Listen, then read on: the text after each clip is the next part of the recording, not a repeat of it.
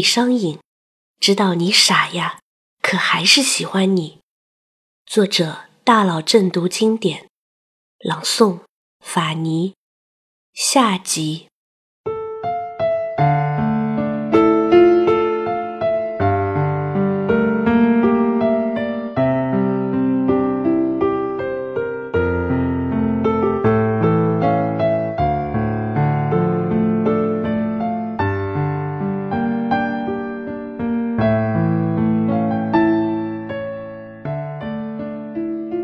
来，李商隐又辗转奔波于徐州、四川，一生郁郁不得志。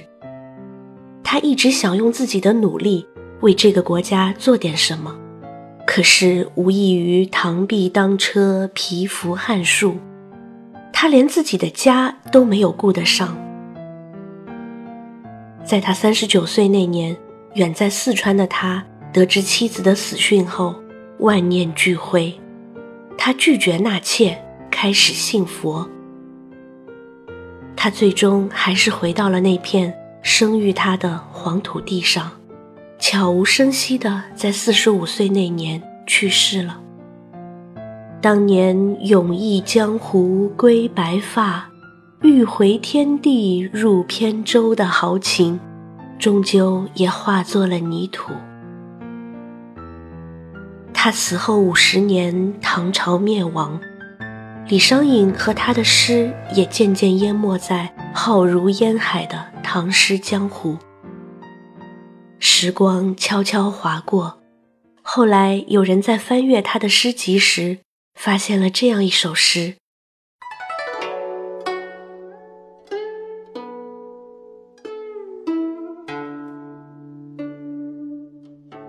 登乐游原，向晚意不适，驱车登古原。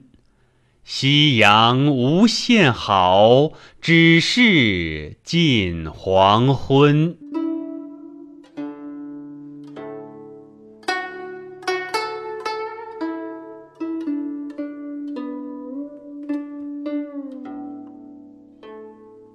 只有心灵纯净的人，才更容易贴近时代的脉搏。日薄西山的晚唐气象，在朦胧氤氲的诗句里，显得是那样颓唐。李商隐，他预言了山雨欲来风满楼的唐朝，即将走向灭亡的结局。接着往下翻。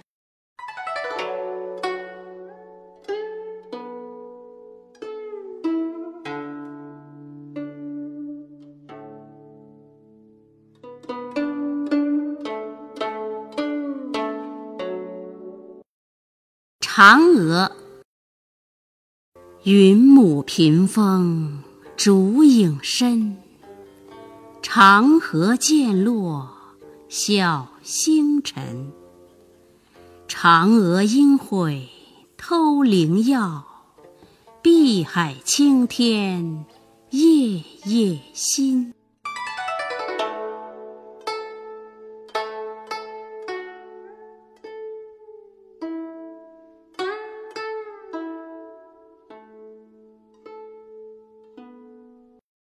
李商隐啊，你这是在写嫦娥孤妻无伴，还是在写自己一生不得志？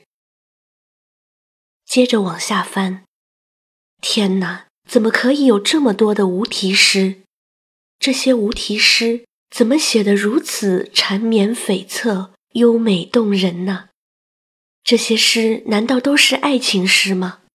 为什么他笔下的爱情？都是如此美丽而又凄凉，如此荡气回肠而又惆怅忧伤。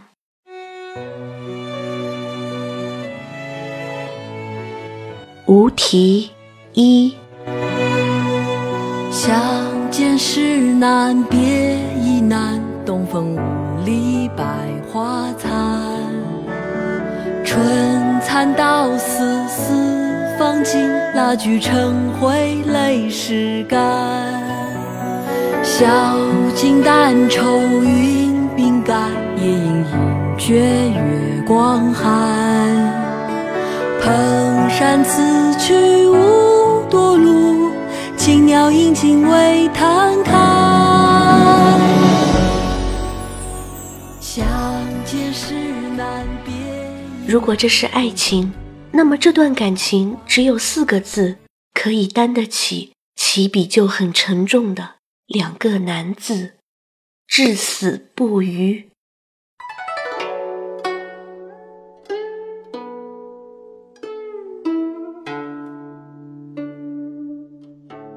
无题二。昨夜星辰，昨夜风。画楼西畔桂堂东。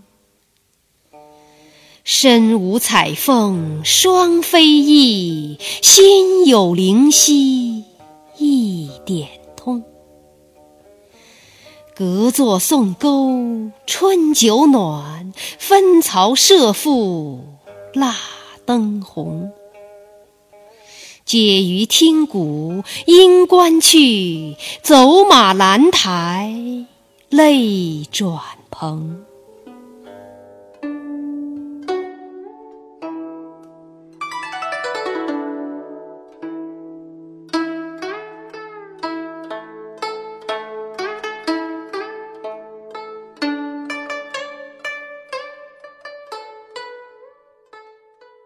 如果这是爱情，那么既然有心有灵犀的欣慰，何必还要写身无彩凤的刻骨相思？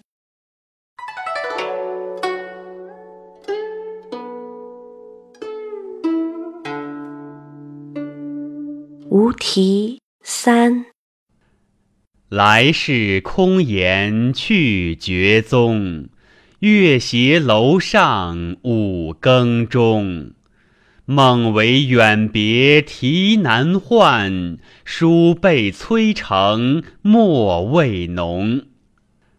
蜡照半笼金翡翠，麝熏微度绣芙蓉。刘郎已恨蓬山远。更隔蓬山一万重。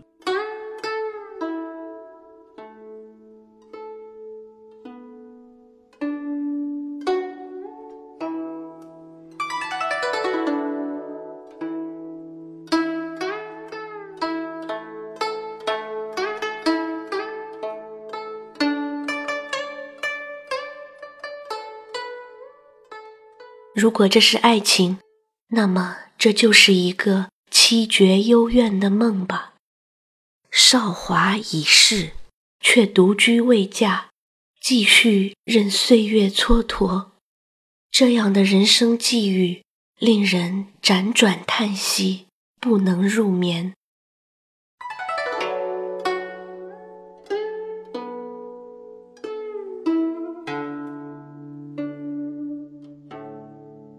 题。四，飒飒东风细雨来，芙蓉塘外有轻雷。金蝉蹑锁烧香入，玉虎牵丝汲井回。贾氏窥帘含怨少，宓妃留枕魏王才。春心莫共花争发，一寸相思一寸灰。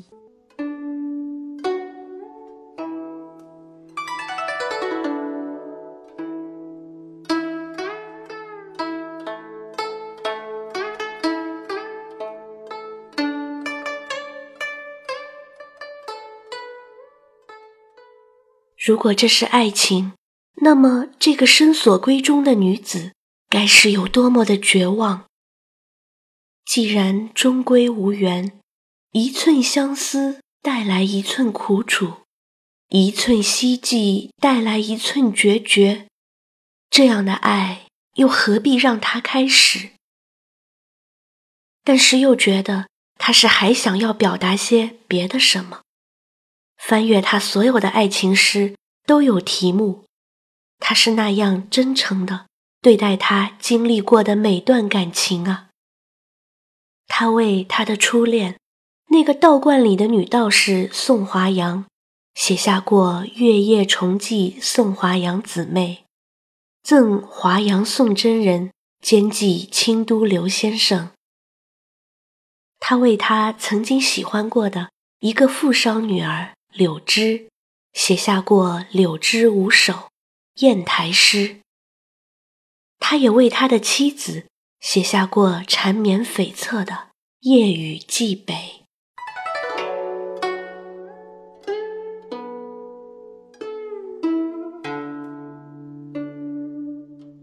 君问归期未有期，巴山夜雨涨秋池。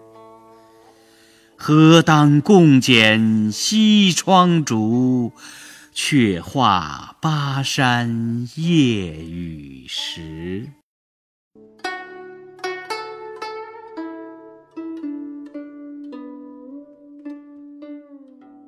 想想他从小就生长于富贵之家的妻子，婚前琴棋书画金玉绫罗，婚后却金钗布裙，忍受他常年在外的寂寞飘零。她从不埋怨丈夫的困顿潦倒，却用相濡以沫来安慰丈夫那颗愧对她的心。然而，她在巴山。度过的那个刻骨相思的夜晚，她心心念念要回去共话巴山夜雨的妻子，却早已和他阴阳两隔。他无法给他一生安稳，顾他一世周全，只有坐在窗前，靠着想象和文字，与妻子在梦中相见。字字滴血啊！怎不令人肝肠寸断、泪眼婆娑？李商隐不可能给爱情统统命为无题，这不符合他一贯真诚的性格。他一定有他小小的心思藏在字里行间。忽然想起屈原，最爱拿香草美人比喻政治。难道只是以爱的名义？再往下读，简直快要看不下去了。典故太多了，有些人摇摇头走了。诗家总爱西昆好，独恨无人作正签。如此隐晦迷离，难于所解，实在看不懂啊。但是更多人却如获至宝，越往下读，就越是深深的陷入，无法自拔。李商隐一生写了那么多的咏史诗、政治讽喻诗，可是留在我们脑海里的，却是他独创的无题诗。这个完全不懂人情世故为何物的傻孩子，在现实世界碰得头破血流、伤痕累累，却躲进他的诗歌里，用最浪漫的想象、最繁复的典故、最美丽的文字，为自己编织了一个童话世界，也为后人留下了一座诗歌迷宫。最最令人费解，又最最令人着迷的，就是这首《锦瑟》。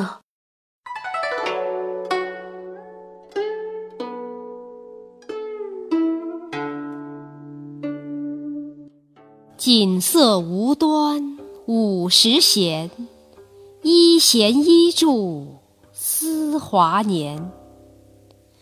庄生晓梦迷蝴蝶。望帝春心托杜鹃，沧海月明珠有泪，蓝田日暖玉生烟。此情可待成追忆，只是当时已惘然。